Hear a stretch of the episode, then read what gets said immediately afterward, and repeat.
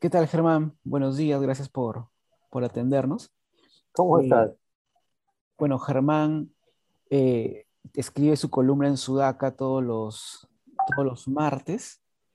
Eh, habla sobre crecimiento preso- personal y eh, justamente nos hemos juntado para hablar un poco sobre este tema tan importante y en estos tiempos, ¿verdad? Que donde venimos muy, muy golpeados por las diversas crisis que, que nos vienen azotando desde temas sociales, políticos, económicos. Eh, ¿cómo, cómo, cómo analizas todo este periodo desde el tema del crecimiento personal, ¿no? Este, ¿cómo nos viene afectando? A ver, yo te cuento una de las cosas en las que más, digamos, me han requerido apoyo desde que prácticamente comenzó la pandemia, Ujú, es en lo siguiente. Muchas veces he interactuado con personas, amigas o, o- o clientes, coaches, como, como se le dice. El, el coach es el como que el entrenador, el coach es a la persona a la que entrenas o a la que apoyas. ujú, Entonces, ¿qué es lo que sucede? Este, me siento mal, estoy desmotivado, estoy triste, estoy N, N situaciones. Y le digo, ya, ¿pero por qué? Porque por la situación. Y le digo, ya, explícame cómo es eso. Porque la situación es así, así, así. Y ok, explícame cómo te afecta a ti. No, pero es que no, sé exactamente, pero todo el mundo está así. ¿Por qué te hago este, esta explicación? Porque hay mucha gente que se ve afectada, no porque se ve afectada, sino porque se supone que se debe ver afectada. Si alguien se pelea contigo, si alguien termina contigo, tú debes estar triste. ¿ok? Si alguien hace algo, tú deberías estar de una manera. No es que sea así, pero es como que tú tienes en tu cabeza las ideas de cómo deberían ser las cosas, aunque no sean así. Es decir, muchas veces las personas se sienten mal no porque realmente se deberían sentir mal o porque realmente se sienten mal, sino porque su entorno le dice que se deberían sentir mal, o porque ve al mundo y el mundo le dice, esto es como deberías sentirte. Es como, por ejemplo, imagínate que tú estás con tu enamorada y hace tiempo están como que no le funciona y terminas con ella, ¿ok? Y de repente viene otra persona y te dice, oye, ¿estás triste? Y tú dices, no, no estoy triste. Ah, entonces si no estás triste es porque en realidad nunca la quisiste. Oye, sí la quería, pero, pero ya fue, pues no, ya terminó. No, no, no, porque si tú estuvieras enamorado toda la vida, se, porque se supone que así es como debería ser. Es decir, la gente no está como está por lo que pasa. La gente está muchas veces por lo que tiene en su cabeza de cómo se supone que se deberían sentir. Estos son los arquetipos, los paradigmas, las creencias de cómo se supone que es. Y una de las cosas que me he encontrado más en toda la pandemia es que la gente está peor de lo que realmente podría estar.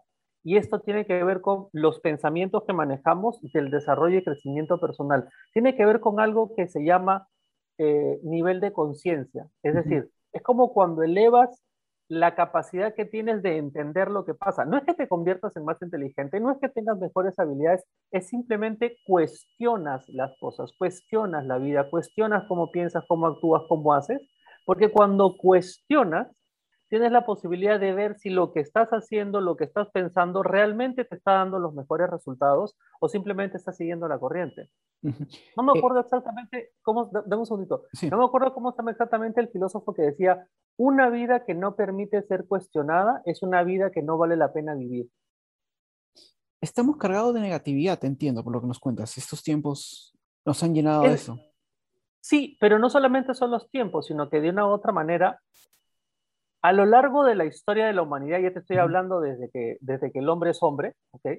Pasa que la negatividad nos ha ayudado a sobrevivir.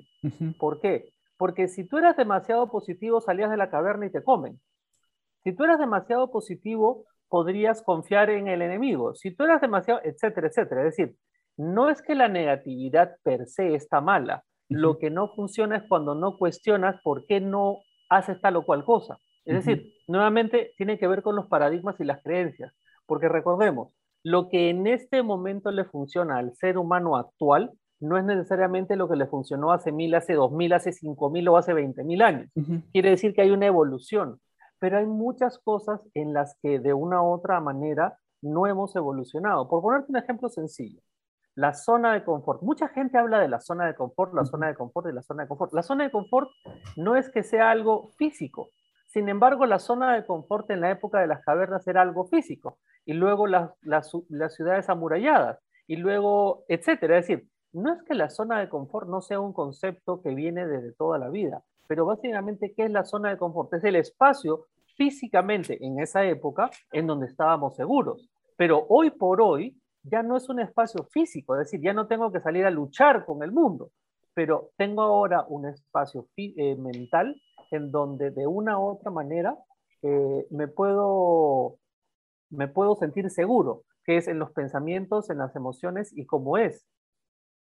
¿Por qué, ¿Por qué en la actualidad las personas y las empresas también, ¿no? Están buscando coach, entrenadores para, para su personal, para sus colaboradores.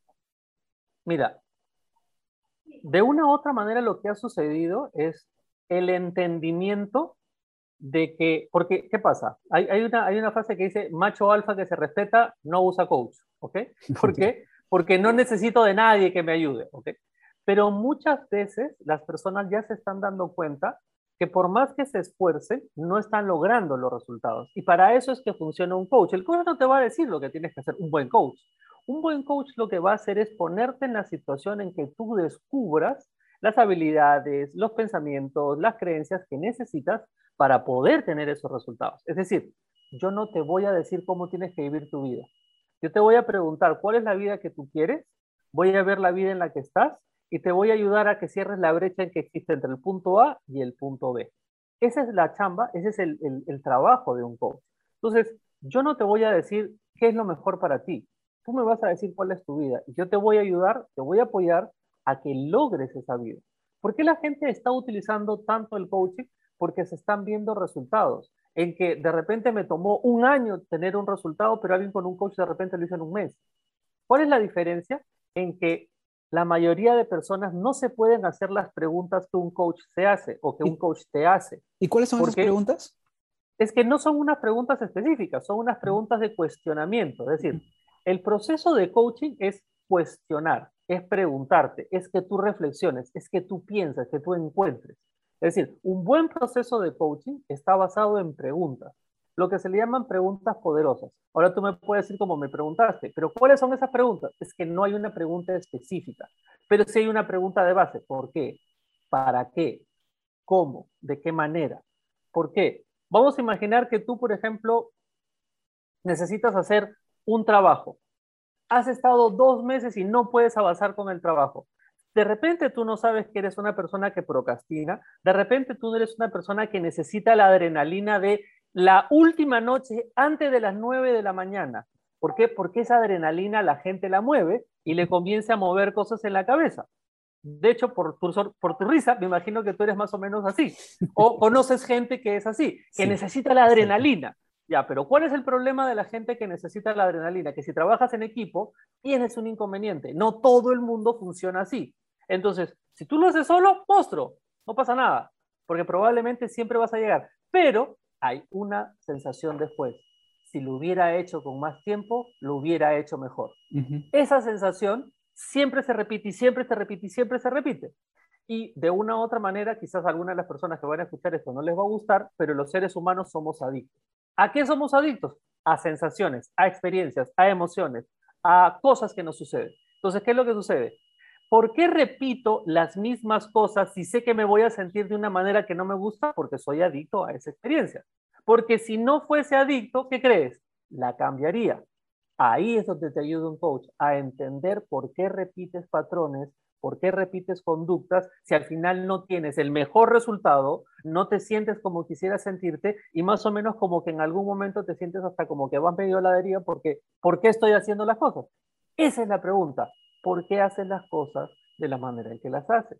Porque por eso, por eso vino esa media sonrisa, porque hay una adrenalina que te hace probablemente ser más creativo, ser más rápido, ser más productivo. Sin embargo, sin embargo, no necesariamente eres el más productivo o el más eficiente.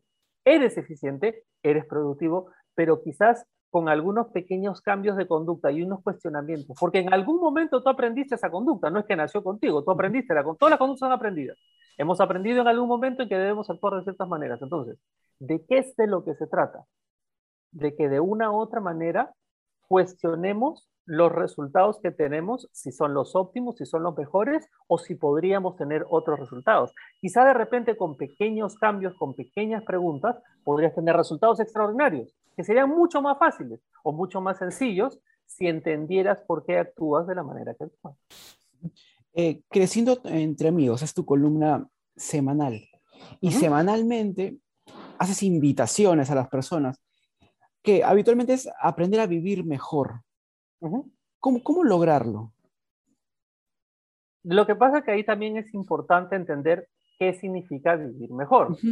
Si tú le preguntas vivir mejor para una señora que tiene hijos, no es lo mismo que para un soltero. Si le te preguntas a un chico de 18 años, no es lo mismo. Entonces, ahí nuevamente es qué es lo que quieres en tu vida. Hay términos, hay, hay, no términos en realidad, hay cuestiones que son, digamos, como que transversales, a todo el mundo le afecta, no tengo tiempo, es algo que totalmente todo el mundo constantemente dice no tengo tiempo, hace un par de semanas hablamos sobre no tengo tiempo.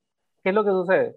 Todo el mundo dice no tengo tiempo y como todo el mundo dice no tengo tiempo, la gente está acostumbrada a decir no tengo tiempo.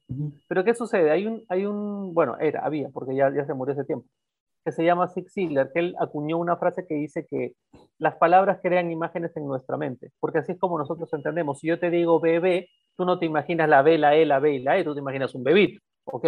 Entonces, ¿qué es lo que sucede? Cuando yo constantemente estoy diciendo no tengo tiempo, no tengo tiempo, no tengo tiempo, no tengo tiempo, no tengo tiempo, no tengo tiempo, tu mente dice, ok, este pata no tiene tiempo, pero ¿qué es lo que sucede? El tiempo no es algo físico, no es algo tangible, no es algo que puedas agarrar.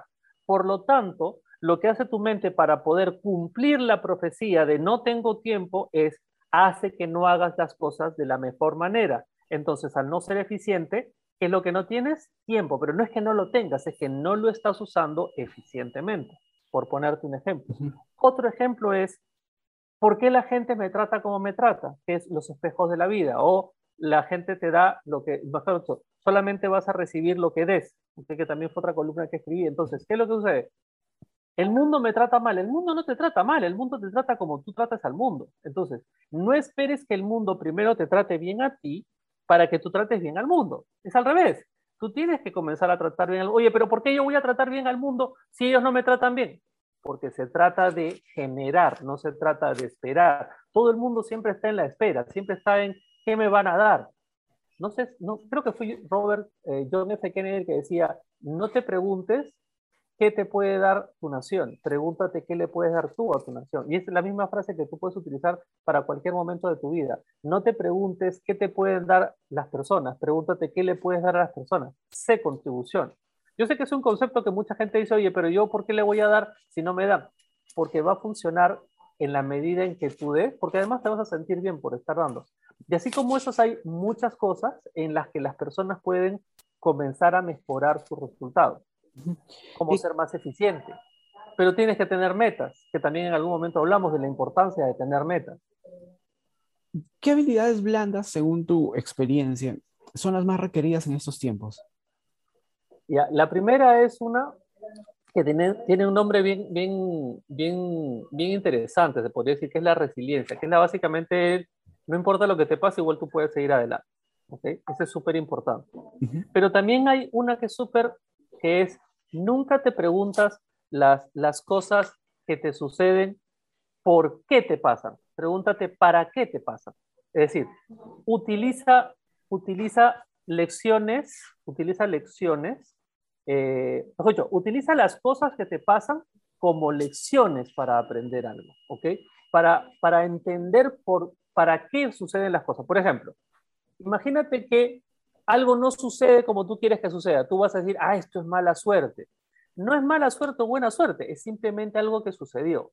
Pregúntate para qué sucedió, qué podrías aprender de eso que sucede. Oye, pero, ¿por, qué, ¿por qué me tienen que pasar cosas malas? Es que ahí viene el punto. Las cosas no son buenas o malas, las cosas simplemente son cosas, son hechos, son acontecimientos. Tú determinas si es bueno o es malo para ti. Porque finalmente es una interpretación de las cosas. Mira, imagínate que yo tengo un salón con 100 personas y yo digo trabajo. Dime la primera pregunta que te venga cuando yo te hablo de trabajo y las personas me pueden decir eh, fastidio, aburrido, cansado, maltrato, etc. La pregunta es, ¿eso que me dicen las personas es el trabajo o es lo que piensan del trabajo? Es lo que piensan del trabajo. Cada cosa en el mundo ¿ok? Las personas tienen una interpretación de lo que significa de acuerdo a su propia experiencia o lo que han aprendido. Entonces, ¿qué es lo que sucede? Lo que te pasa no te hace sentir como te sientes. Lo que te pasa te hace sentir como te sientes en función de lo que tú piensas de eso. Por ejemplo, si tú piensas que te pasó el evento A y eso es malo, tú te vas a sentir mal. Si te pasó el evento B y tú piensas que eso es bueno, te vas a sentir bien. Pero no es por el evento, es por lo que tú piensas. Por lo tanto, no se trata de cambiar lo que está pasando en tu vida, se trata de cambiar lo que estás pensando de lo que está pasando en tu vida. Y eso sí puedes cambiarlo, tú puedes cambiar lo que tú piensas de tu vida. Por ejemplo, hay gente que odia pasar a, pasear a su perro, hay gente que ama pasear a su perro. Por lo tanto, ¿qué es lo que les molesta o les agrada? pasear al perro o lo que piensan de pasear al perro? Lo que piensan de pasear al perro. Es decir, no me molesta lo que hago, me molesta lo que pienso de lo que hago. Por lo tanto, lo que hay que hacer es entender por qué te molesta o por qué te agrada y comenzar a generar más de estos momentos que te agraden y generar menos momentos de los que no te funcionan. ¿okay? Ese es otra, otro tema. La gente habla de mal y bien eh, o malo y bueno yo le digo, podemos hablar sobre lo que me funciona y sobre lo que no me funciona. ¿Cuál es la gran diferencia entre malo, bueno o bien y mal y funciona no funciona? Lo malo y lo bueno es totalmente subjetivo. La gente puede determinar que esto es malo y que esto es bueno y no nos vamos a poner de acuerdo porque no necesariamente todos pensamos igual. Pero en funciona y no funciona hay una forma de recontra ponerlo a alinearnos. ¿Por qué? Porque las cosas, si te dan el resultado, funcionan. Si las cosas no te dan el resultado, no funcionan. Por lo tanto, no hay subjetividad, hay objetividad clarísima. O tienes el resultado o no tienes el resultado. Pregunta, ¿tú te tomas las pastillas o los remedios porque te gustan, porque saben rico o porque te dan resultado? Porque, dan resultado. Por lo tanto, yo en lo que me tengo que enfocar no es en si me gusta, no me gusta, me parece, no me parece, estoy de acuerdo, no estoy de acuerdo, en lo que me debo enfocar es si me da resultado, si me funciona o no me da resultado y no me funciona. Cuando yo hago eso, la posibilidad de tener resultados es mucho más alta que si me enfoco en si me gusta o no me gusta.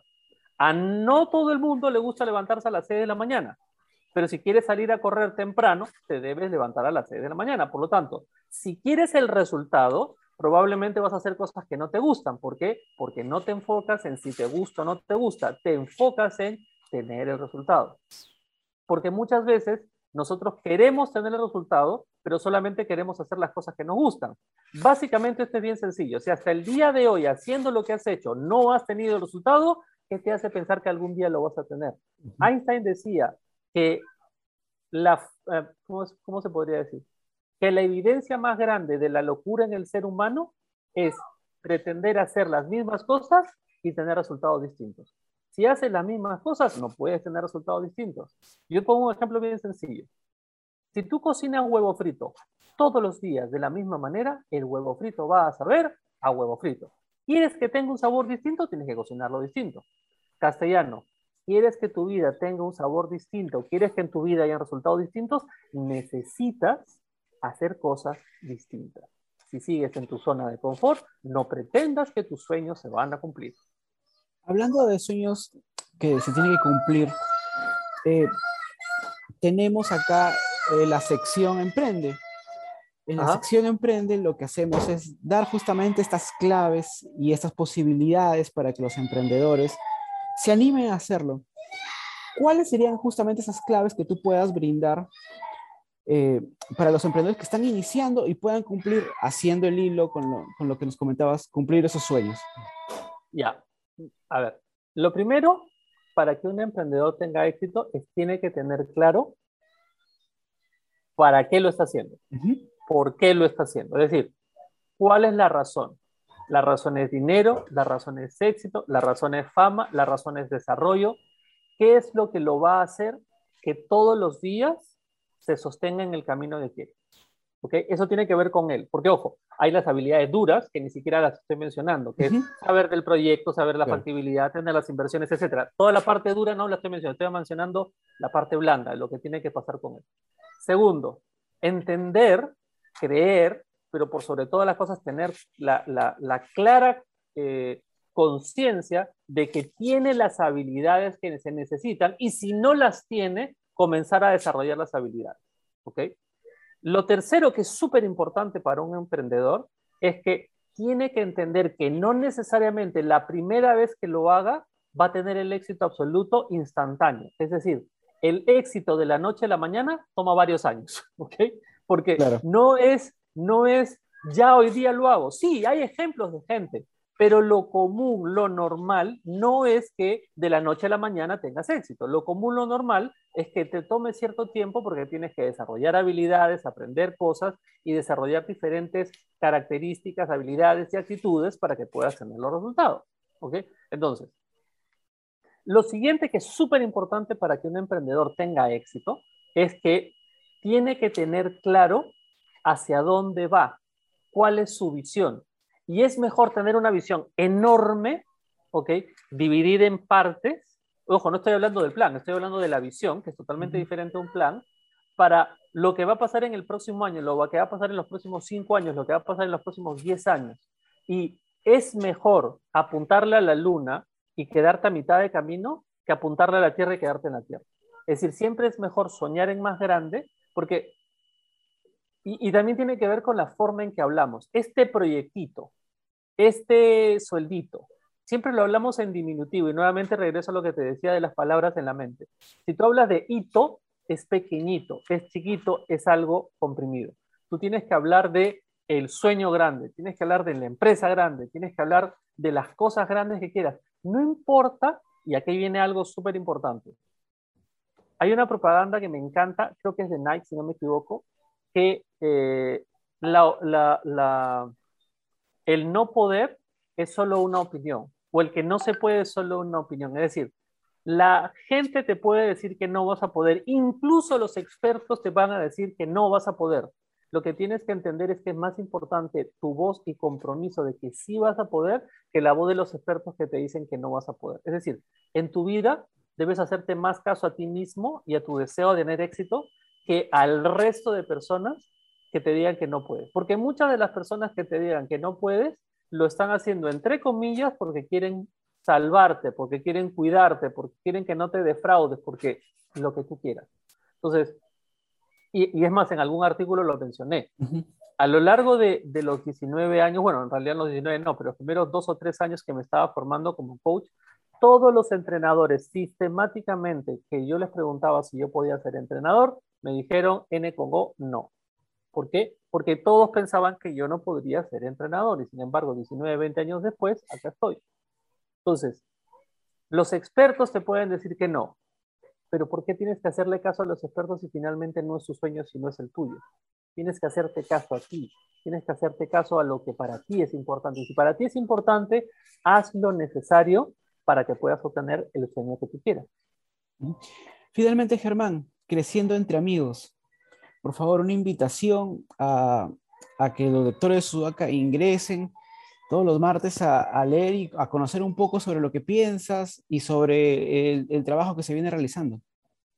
Bueno, a, mí particularmente una de las cosas, y además, el jueves tuve una, una conferencia de liderazgo en, Empresa Peruana del Año, me imagino que debes haber escuchado de esta, esta compañía que todos los años se este, hace un evento donde premia a las mejores empresas, la de excelencia, la calidad. Y tuve justo una, una, una conferencia.